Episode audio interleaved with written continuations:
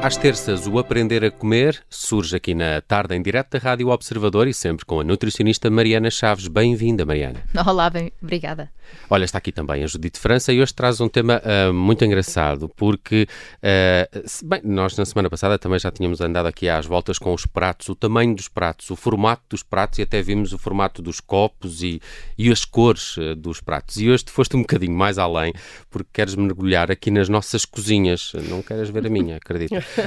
mas a maneira como arrumamos a cozinha pode ter uh, impacto no nosso comportamento alimentar e isto tem qualquer coisa a ver com essa célebre frase: uh, uh, os olhos que não veem, coração que não sente?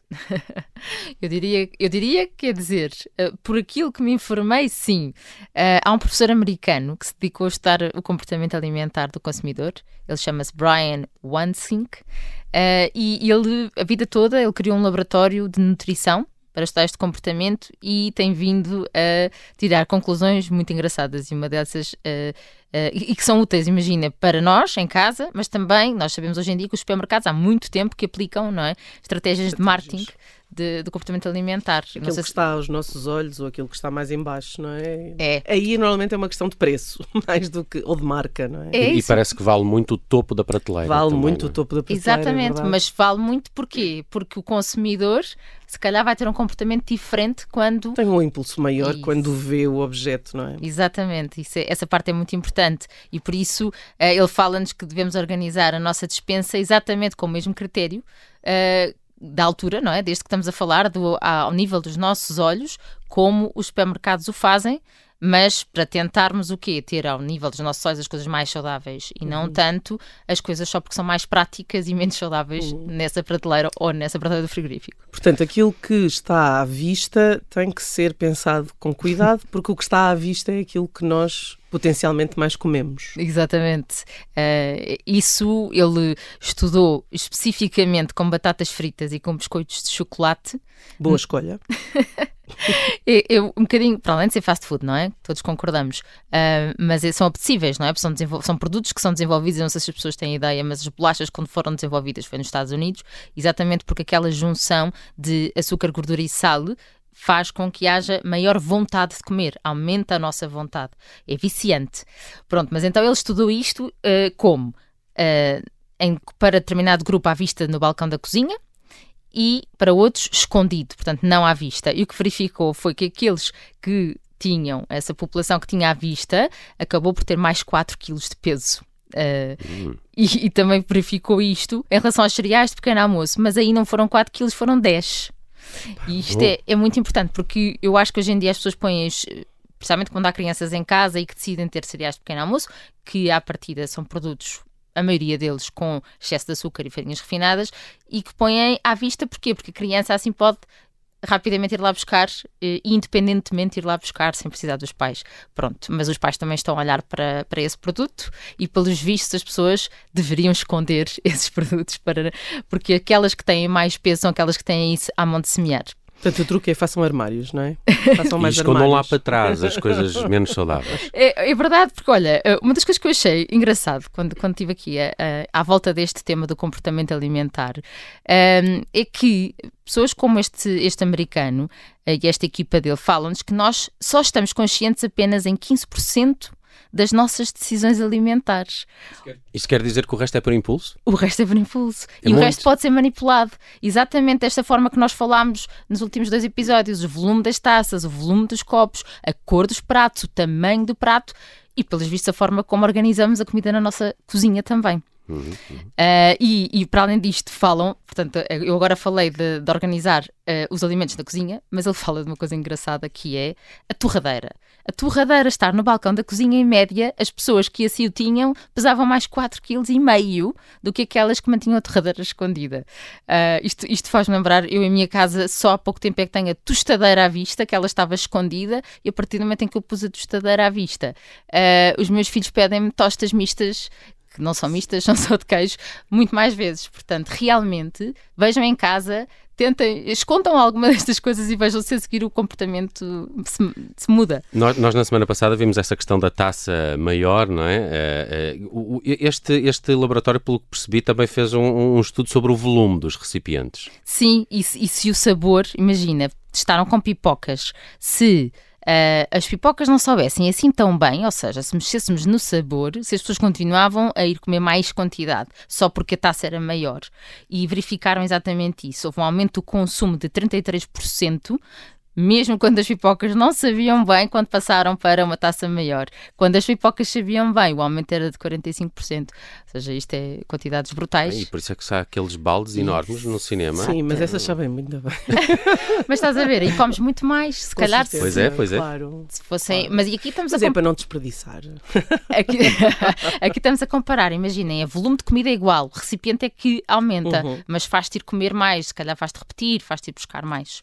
Hum. Um, agora, engraçado que uh, há, há, fui verificar aqui um bocadinho mais sobre estudos observacionais, estes, não é? Estamos a falar sempre de estudos observacionais. Vão ver grupos de pessoas que têm este comportamento.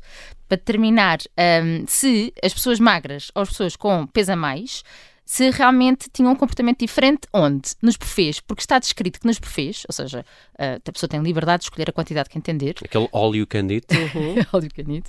Uh, normalmente as pessoas comem, o que está descrito é mais 30%. Okay. Uh, mais precisamente são 33%. Mas então foram verificar se as pessoas, por terem um, considerado um peso mais baixo e o grupo que eles consideraram ter um peso mais elevado, se tinham comportamentos diferentes. Hum. E o que eles verificaram, que é engraçado, é que no buffet, isto foi num buffet de pequeno almoço, 70% dos indivíduos que eram magros exploraram primeiras hipóteses de comida e só depois foram buscar o prato. E que 80% das pessoas mais pesadas pegavam primeiro no prato e depois iam ver as hipóteses de comida. Hum. Ou seja, uh, por muito que isto esteja a, a, categorizar as pessoas, eu acho que aqui podemos tirar a conclusão que, ok, aquilo que nós temos que fazer, todos nós, independentemente do nosso peso, é chegar a um buffet, primeiro ir ver a comida e depois ir buscar o prato.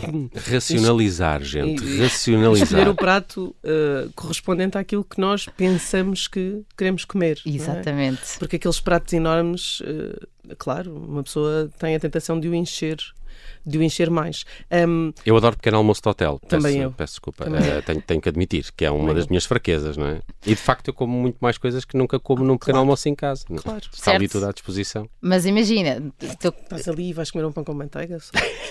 Não, para, para, além de que o pão com manteiga não chega, não puxa carroça, tem que ter proteína pequeno almoço. Mas uh, se calhar é pôr-te na posição de uh, então vamos lá ver, eu não vou repetir, vou pôr este prato, se calhar mais pequeno, e vou escolher as coisas que realmente eu quero e que realmente fazem sentido. Porque se comemos o ovo ou o queijo fresco, por exemplo, se calhar temos menos fome a seguir. Mas, mas, há aqui, por exemplo, alguma. Eh, porque eu, quando começaste a falar das cozinhas, eu pensei que ias eh, falar mesmo da própria cozinha desorganizada ou, menos organizada. Isto também tem impacto no, nas pessoas, na, na, família ou nos amigos que convidamos lá para casa. certo. Olha, num dos estudos deste, deste grupo deste professor americano, ele verificou que as pessoas que eram convidadas para uma cozinha desorganizada comiam mais 44% do que aquelas que foram convidadas para uma cozinha arrumada. Uh, não sei exatamente qual será aqui a, a lógica deste comportamento, não é? Até porque é instintivo, pelo que parece, um, mas provavelmente terá mais coisas a, a, disponíveis logo de primeiro impacto, não é? De visão. Uh, mas é engraçado que ainda aqui sobre o buffet há uma hum. coisa gira que é eles verificaram o sítio onde as pessoas se sentam, que muitas vezes as pessoas ficam indecisas, não é? Vamos sentar onde? Vou só ser mais perto para ser mais prático. E verificaram que, que as pessoas mais magras se sentavam 16% mais longe do buffet. Ou seja, outra vez a mesma frase inicial que dizias, não é? Longe dos olhos, longe do coração. Uh, essa, é importante nós termos isso presente, eu acho. É para não cair em tentação, se calhar que o fazem, não é? E, e, se fica mais longe, dá mais trabalho. Dá mais trabalho. Tens menos vontade de repetir. Sim, sem dúvida. Uh, pronto, olha, e, e, este, este professor diz mesmo que nós, um, se nós queremos alimentos mais saudáveis, temos que nos lembrar uh, de os pôr mais visíveis, porque temos tendência para ir buscar sempre, agarrar e levar aquilo que está mais acessível. Um, e, e, também há, dá outra dica engraçada que é tornar a cozinha menos confortável mas isto parece-me aqui. Uh, é tudo menos português. Tudo menos português. Hum. E para além de que a tendência hoje em dia é o contrário, não é? São Sim. as cozinhas onde as pessoas se sentem confortáveis, porque passamos lá muito tempo. Com certeza. Um... E mesmo quando não temos que passar, não sei se vos acontece, as pessoas acabam todas na cozinha Exato. a Sim, conversar claro. umas coisas sim, claro. sim, sim, sim, sabe bem. Eu, por acaso, pronto, eu, eu enquanto nutricionista é normal, se calhar, mas é dos sítios da casa onde eu gosto mais de estar. Uh, mas eu percebo isto, que é se a cozinha também estiver arrumada e não estiver o bolo à frente do nariz e as bolachas à frente do nariz, provavelmente é indiferente estar ali ou estar numa sala, não é? Aqui a questão eu acho que passa mais por aí, não ter a comida disponível a só agarrar, não é? Um pote muito engraçado com as maltesas ou com outro chocolate ali e ser só agarrar e pôr à boca, isso não se deve realmente. E, e devem arrumá-lo até para que as visitas não comam e ficam só para, vocês essas, essas coisas. Muito bom este episódio do Aprender a Comer, de resto fica já prometido que na, na, no próximo capítulo vamos aqui olhar com, com a Mariana Chaves, uh, vamos poder falar de rotinas a implementar para controlar este nosso comportamento alimentar, baseado nesta ideia de que a, a forma como temos a nossa despensa e a nossa cozinha arrumada ou desarrumada influencia o nosso uh, comportamento alimentar e, fazemos então outras, deixamos também outras dicas comportamentais que nos podem uh, ajudar a melhorar esses impulsos. Está prometido para o próximo programa, é de hoje a uma semana, com a Mariana Chaves. Até lá, Mariana. Até lá, obrigada.